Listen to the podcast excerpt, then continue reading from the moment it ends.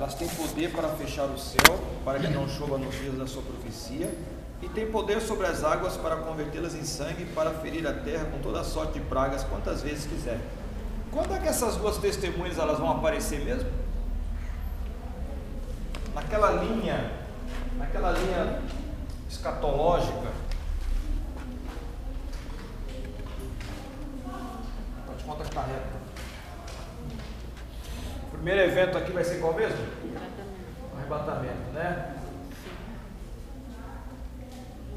Aí depois vai ter um evento aqui dividido em duas etapas. Qual é esse evento aqui?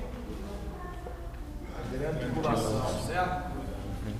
Essas duas testemunhas, elas vão se manifestar aqui na grande tribulação. Tá?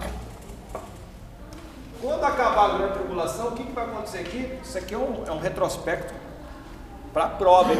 Presta atenção.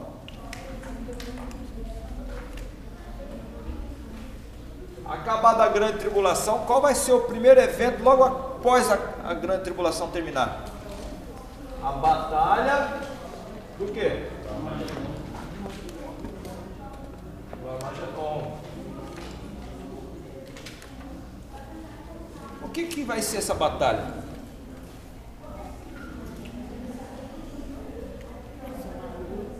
Qual vai ser o objetivo dessa batalha do Armagedon? Acabar com tudo. Não vai ter aqui uma perseguição numa metade da grande tribulação? Preste atenção.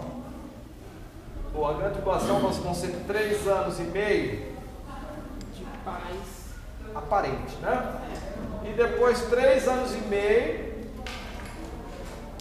perseguição contra os judeus, certo?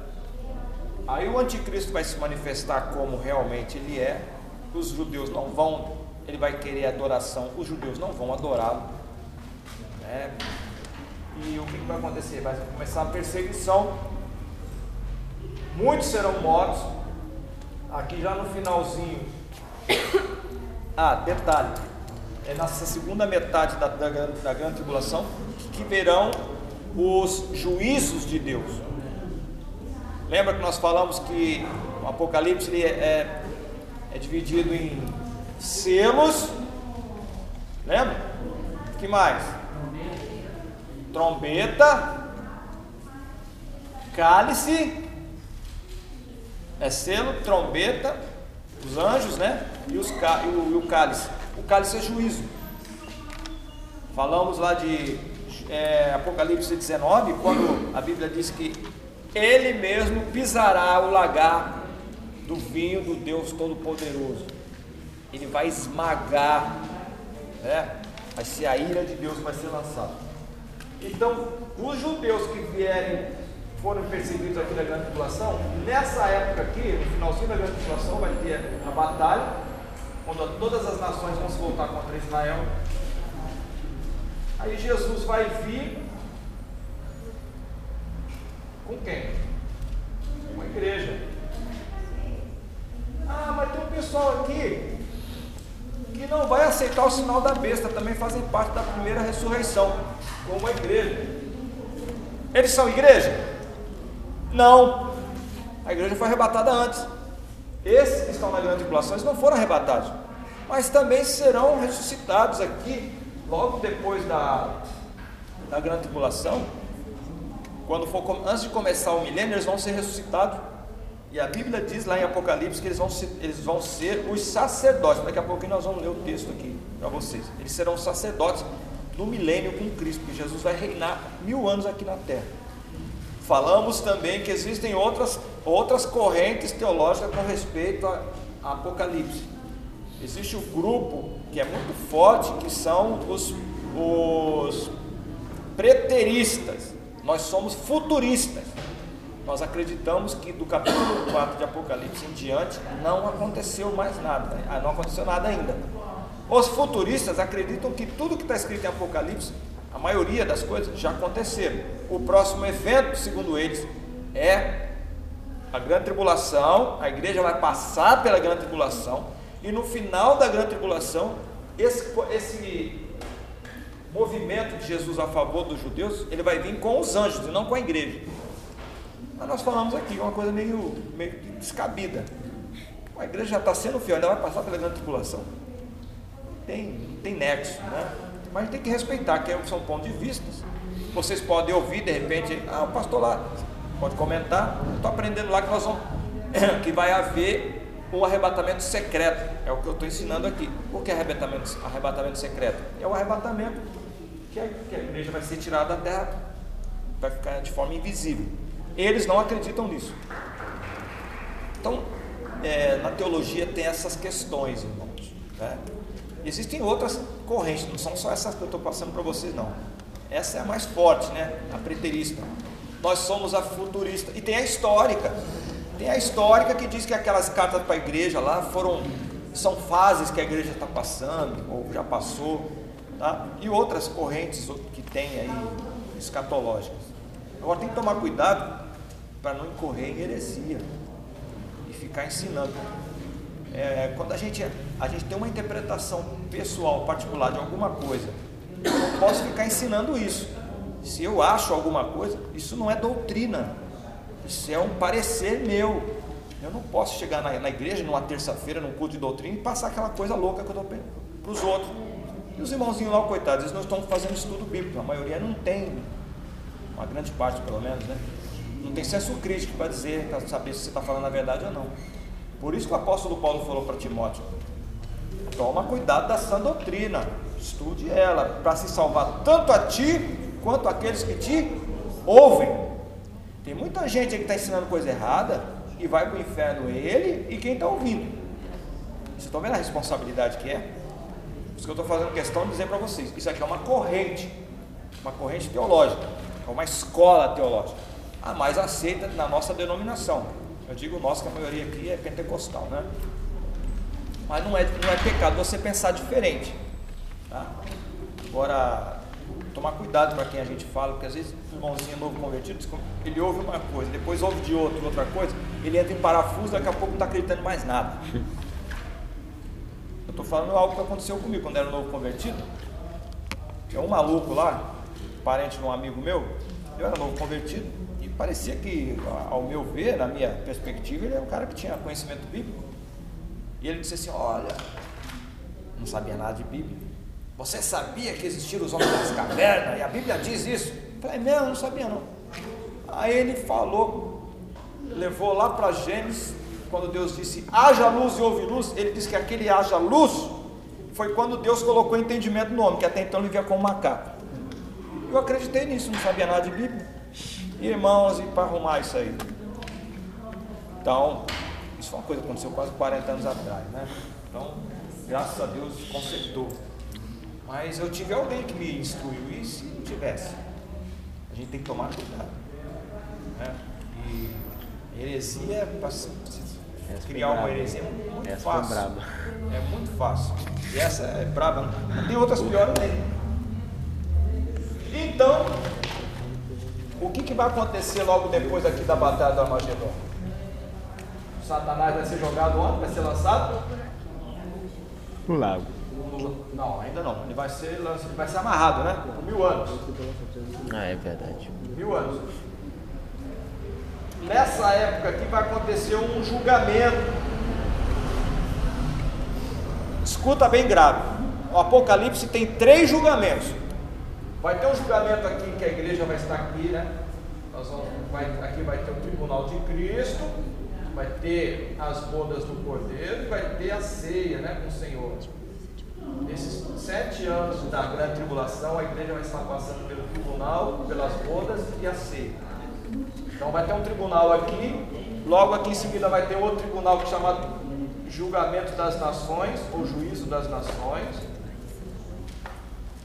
Qual é o critério do julgamento? O tratamento que as nações deram para Israel na grande tribulação. Muita gente que está na grande tribulação não vai receber o sinal da besta, eles não vão aceitar, vão se esconder, e Deus vai ocultá-los. Dentre eles,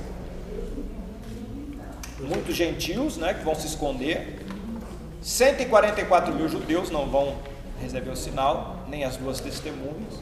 Os que morrerem entregando a sua vida pela fé em Cristo não vão também receber o sinal e serão é, salvos, né? Agora, os que saírem vivos daqui, eles vão vir, passarão pelo juízo, né? E aqui começa então uma, uma fase chamada de milênio. Está lá em Apocalipse 20. Milênio. Serão mil anos literais mesmo, tá? Isso aqui não é metáfora. Ah, esses mil anos aí só. Porque para Deus um dia é como mil anos e mil anos é como um dia. É, como diz lá em Pedro. Não, são mil anos.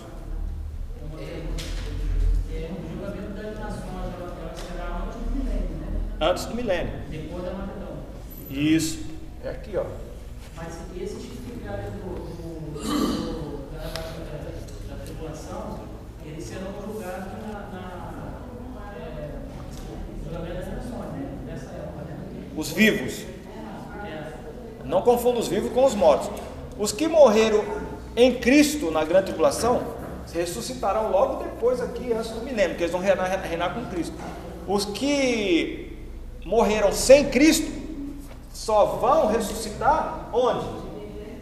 Aqui no juízo final. Tá? Os que morreram em Cristo vão ressuscitar aqui, eles fazem parte da primeira ressurreição.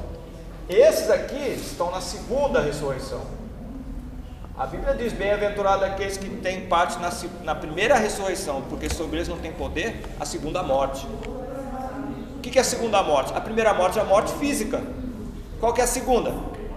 Espiritual. Entenderam? Tem muitos eventos aqui em Apocalipse, mas se vocês gravarem esses principais aqui, vocês não tem nunca mais confusão.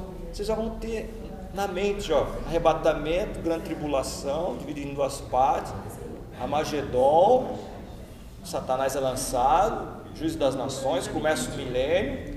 Terminado o milênio, o que, que vai acontecer? Satanás vai ser solto e vai atormentar o povo ali. Ah, todo mundo que está no milênio ali vai ser salvo? Não. O mundo continua normalmente, os seres humanos são pecadores do mesmo jeito. Né? Só que com o governo de Cristo, o índice de pecaminosidade vai ser muito menor, muito, infinitamente menor. Mas muitos vão pecar. Tanto é que o Satanás vai enganar muitos e vai ter uma outra batalha aqui no final, que é chamada Gog e Magog. Uma outra batalha aqui, ó. Gog e Magog. Gog e Magog. Aí sim, aqui nesse final, Satanás vai ser vencido e vai ser lançado no lago de fogo e enxofre para sempre vai ser lançado Satanás e a morte, e o inferno também. Você vê que a morte é um espírito, é o último inimigo a ser vencido, é a morte, e é o maior inimigo do ser humano é a morte. O homem tem medo, pode não ter medo de nada, mas ele tem medo da morte. Todo mundo, quem é que não tem medo de morrer? Até crentes têm certeza da salvação, porque é algo que ninguém sabe o que vai ter lá do outro lado, né? Mas quando a gente está com, é, nós somos firmados em Cristo, essa essa incerteza se transforma em alegria de saber que tem uma expectativa de coisa boa que vai acontecer. É diferente do que aqueles que morrem sem Cristo, a expectativa de coisa ruim. E existem relatos de pessoas que morreram sem Cristo na hora da morte, viram chamas, grito, começaram a gritar. E já temos relatos também de crentes fiéis que morreram no Senhor. Uma senhora, uma irmã nossa, né, da igreja, digo da igreja da nossa igreja, né? Não da minha, da igreja de Cristo. Um testemunho que eu vi que ela, ela era surda, cega, ela ficou doente, né? Cega e surda. E na hora que ela estava morrendo, o pastor estava próximo lá com ela, ela começou a dizer: é, gente, vocês não estão ouvindo um coro? E ela era surda. Aí o pastor, não, não tem coro nenhum. Olha que coisa linda. Olha ele vindo me buscar. Ela abriu os braços e partiu. Olha que diferença. Do que o outro morre gritando. Ah! Então, irmãos, o negócio não é brincadeira, é sério, né? Na história de Carochinha. Meu pai morreu cristão. Aí. Os caras do, da Entenderam? Professor, o senhor disse que tem três julgamentos. Qual o nome deles? Então, o primeiro julgamento é o tribunal de Cristo, que vai ser julgado as nossas obras, não os nossos atos. Depois tem o, o juízo das nações. Peraí. E tem o juízo final. Ah, tá. Tribunal de Cristo, são três tribunais.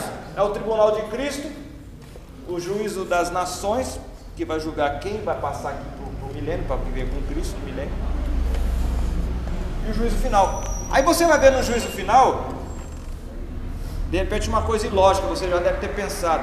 Por que que lá no juízo final se abre o livro da vida? Se só quem vai para lá é quem morreu sem Cristo. Por quê? Não, bebê, você está enganado. Quem vai para o juízo final, esse pessoal que está vivo aqui no, no milênio, eles vão ser julgados também. Eles têm que ser julgados, senão o nosso Deus vai ser injusto. Todo mundo tem que ser julgado. Então, aqueles que estão com o nome escrito no livro da vida, que vieram do milênio, esses vão também entrar na vida eterna com o Senhor. Ah, mas e a igreja? O nome não está no livro da vida? O nosso nome já está dentro do arrebatamento. Eu não preciso vir passar para cá. Para que eu vou passar em arrebatamento? É, juízo final. Isso aqui não é para nós, não. O tribunal que a igreja vai passar é o tribunal de Cristo. Esses aqui serão julgados seus atos. Onde é que foram julgados os nossos atos? Na cruz. Lá no tribunal de Cristo vai ser julgada a minha obra. Com que visão, com que espírito, com que motivação, eu fiz a obra do Senhor. É aqui, ó. Ah, mas eu vou perder a salvação? Não. Só que a obra de cada um vai ser aprovada pelo fogo. 1 Coríntios capítulo 3. Lembra que eu falei das obras lá? Quais são? Palha, feno, madeira,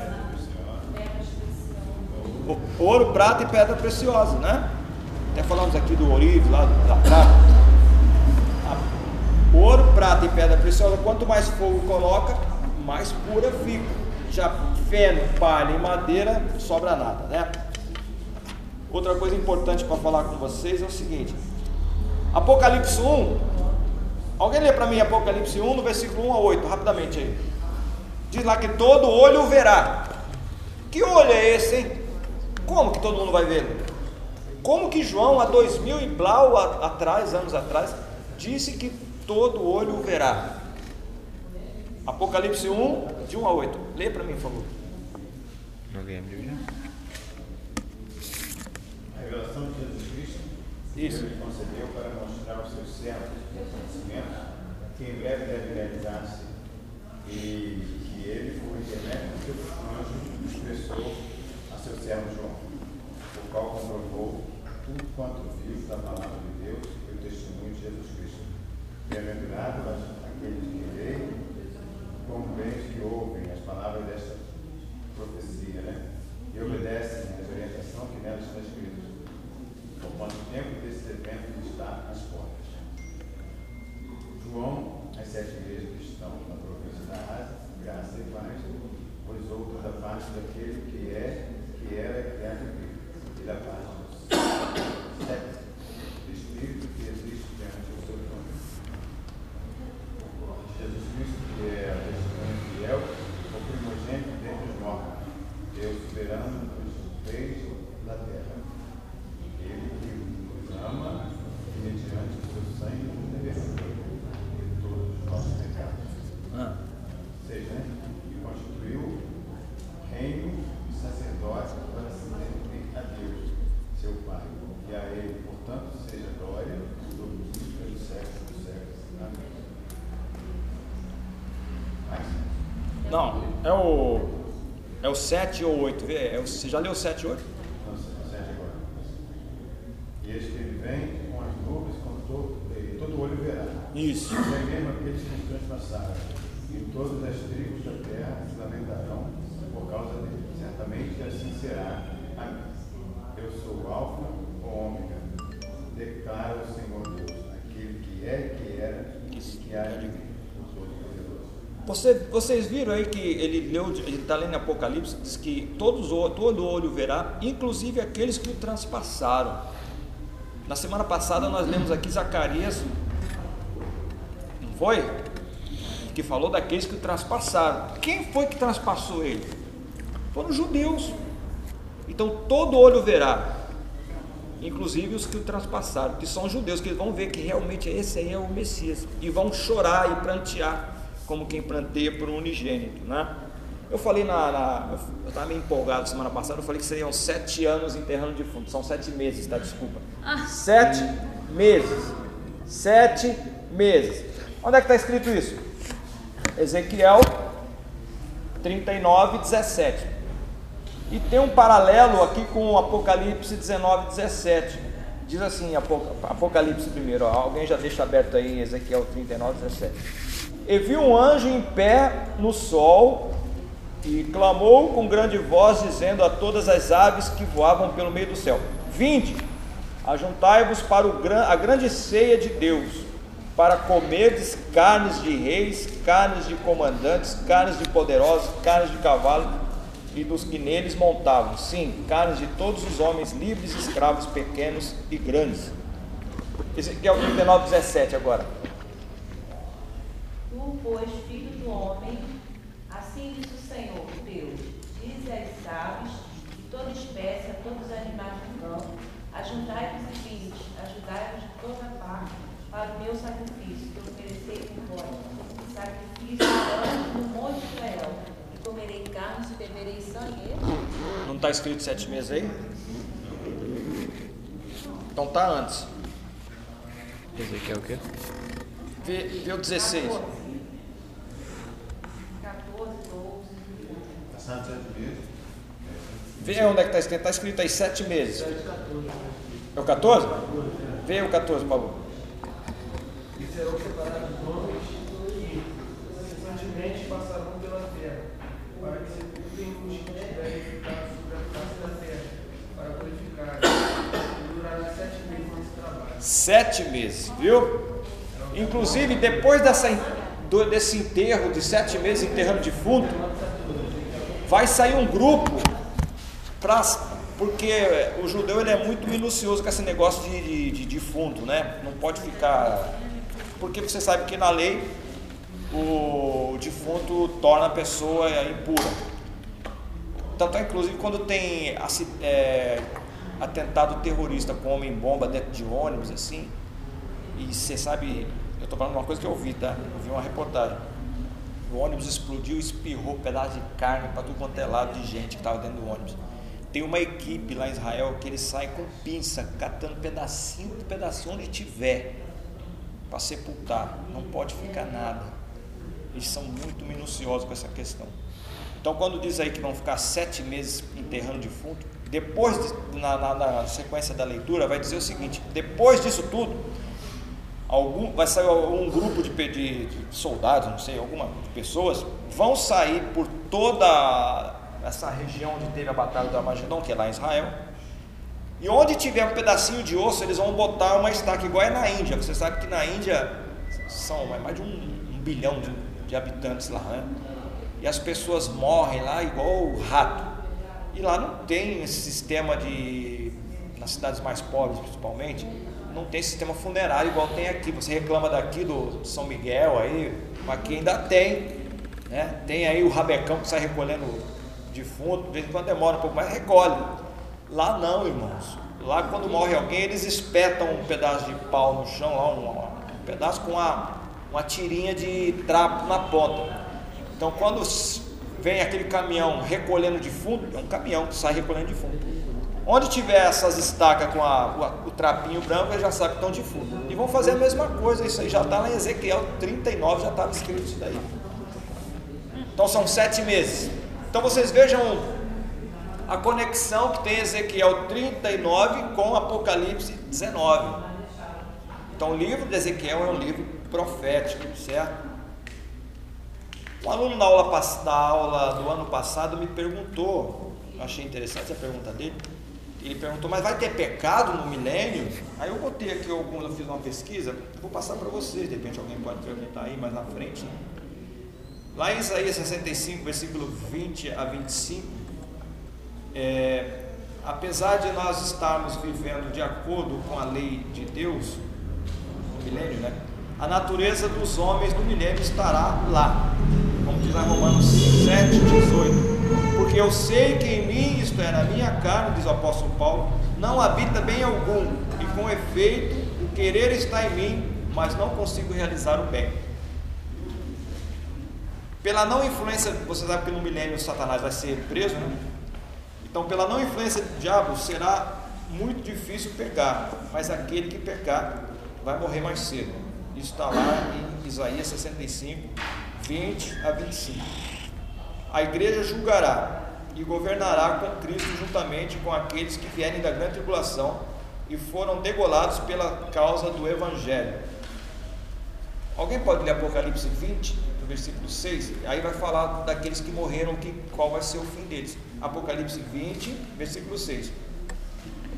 Bem-aventurado e santo é aquele que tem parte na primeira ressurreição. Sobre estes não tem poder a segunda morte, mas serão sacerdotes de Deus e de Cristo e reinarão com ele durante os mil anos. Viu? Esses são aqueles que morreram pela causa do Evangelho. Ah, Aí não está falando da igreja, não. Ainda, mesmo que o milênio seja um período de paz, harmonia e justiça, não é o objetivo final de Deus para o povo. O milênio não vai ser o objetivo final. Depois que Satanás for solto, reunirá nações de todo o mundo contra Jerusalém. Está lá em Apocalipse 20, versículo 7 a 10. Por favor, pode ler. É o quê? Apocalipse 20 ainda, versículo 7 ao 10. Ora, quando se completarem os mil anos, Satanás será solto da sua prisão e sairá a enganar as nações que estão nos quatro cantos da terra, Gog e Amagog, cujo número é como a areia do mar, a fim de ajuntá-las para a batalha. E subiram sobre a largura da terra e cercaram o arraial dos santos e a cidade querida. Mas desceu fogo do céu e os devorou. E o diabo que os enganava foi lançado no lago de fogo e enxofre, onde estão a, a besta e o falso profeta. E de dia e de noite serão atormentados pelos séculos dos séculos. Viu aí? Então, é,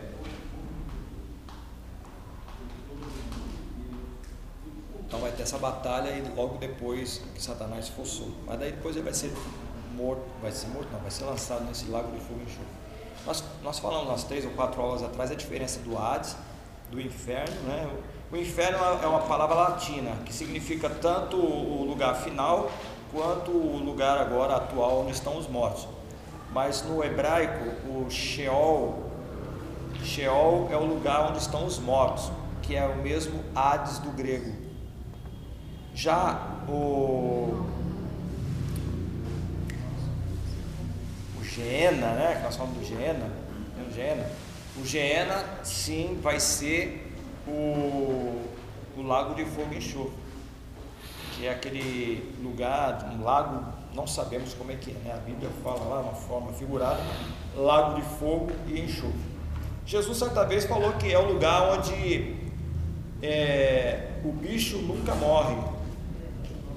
Que bicho é esse que nunca morre? É o lugar de prantos, ranger de dentes e o lugar onde o bicho nunca morre. Será que tem crocodilo lá? Certo? Que bicho? Bicho ali, irmãos, é a consciência. A consciência nunca morre. Então a pessoa vai ficar eternamente consciente e vai sofrer consciente. Vai saber que está lá porque não teve uma vida, uma postura consagrada de entrega na presença do Senhor. Fala, meu. Com certeza. Não, coisas daqui, mas com certeza. Alguém pode perguntar, mas com base em que você vai dizer que a gente vai ter conhecimento das coisas que estão das pessoas? Você se lembra quando você se lembra quando Jesus foi transfigurado lá no monte? Se lembra? Apareceu quem para conversar com Jesus lá? Moisés e Elias. O Pedro nunca tinha visto nem, nem Moisés nem Elias. E ele identificou que era Moisés e Elias. Então a gente tem que entender, irmãos, que a, essa dimensão espiritual é uma dimensão completamente. Uma coisa é certa. Lá em Apocalipse diz que o Senhor enxugará dos nossos olhos todas as lágrimas. Não haverá mais pranto, não haverá mais dor. Claro que se por algum motivo tiver algum parente próximo que não foi no mesmo lugar que eu penso, eu não vou ficar lembrando, senão vai ser céu, né? Ai, minha sogra não veio. Satanás. Vai ficar triste da vida, minha sogra não veio. Né? Minha sogra não pensa. Isso é a sua. Mas, né, minha mãe não veio, meu pai não veio, não sei. Né? Você já, já imaginou passar eternamente sofrendo lá no, lá no paraíso, no lugar onde vai estar? Pela falta do ente querido? Não, não vai ser assim. O Senhor vai apagar no- da nossa mente, você pode ter certeza.